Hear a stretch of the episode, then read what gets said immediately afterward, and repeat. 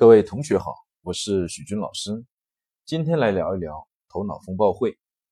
头脑风暴会呢，相信大家都听过，这是一种呢在欧美十分流行的一种讨论模式，但是在中国呢，使用它的公司却不多，往往呢被束之高阁。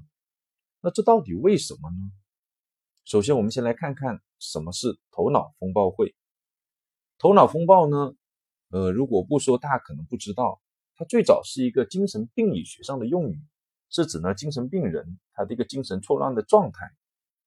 后来呢被美国的奥斯本引用，是指呢一群人在不受任何限制的气氛当中进行自由的讨论，相互启发、激发灵感，想出尽可能多的创新的方案的一种讨论会模式。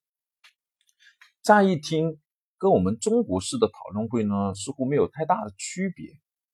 中国的讨论会也是大家聚在一起，自由发言，然后呢，尽可能出更多的方案。但是我们细细一想，我们中国有很多的传统文化，对大家这种思维的碰撞是有影响的。所以中国式的讨论会往往会有以下两个的主要问题，导致创新很少。第一个叫群体思维，也就是呢，人很容易屈从于权威或大多数人的意见。在中国呢，讨论会呢，往往大多数情况下都要看呢，领导是怎么说的，或者说绝大多数人的意见是什么，才会去发表自己的意见。还有第二个呢，中国式讨论会的一个比较大的问题呢，叫枪打出头鸟，谁先提方案呢，往往就很容易成为呢大家一个攻击的对象，说你提的方案这不好，那不好，那这是为什么呢？因为呢。指出别人方案中的错误，远远比想出一个新的方案要容易、要简单。那正是基于这些误区呢，导致中国的讨论会创新的方案就很少。那头脑风暴会跟中国式的这些讨论会有什么区别呢？使得它能够在欧洲这么流行？我们不能只抓住了头脑风暴会的一种形式，一群人在一起自由讨论，它是有自己的原则的，主要包括以下的四个。第一个叫不准批评，也就在头脑风暴会上，你只能说别人方案的好，不能批评别人的方案。只要一批评，就限制住了其他人的思维。第二，鼓励奇思妙想，也就是鼓励大家要想那种呢平常人很少不敢想的一些方案，越新奇越好，越创新越好，以此来带动其他人的思维的碰撞。第三。以数量求质量，头脑风暴会的一个目的很明确，就是要尽可能的想出更多的方案。至于质量如何，那是下一场会议的问题。第四，鼓励联想，鼓励呢你在别人方案的基础上进行改善，使得呢大家之间的思维能够进行进一步的碰撞，想出更多的更完善的方案。以上的四个原则呢，就是头脑风暴会最基本的原则。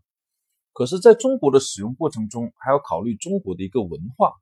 中国人很含蓄，也容易呢枪打出头鸟。所以呢，我们要在前面四项基本原则的基础上呢，增加两项。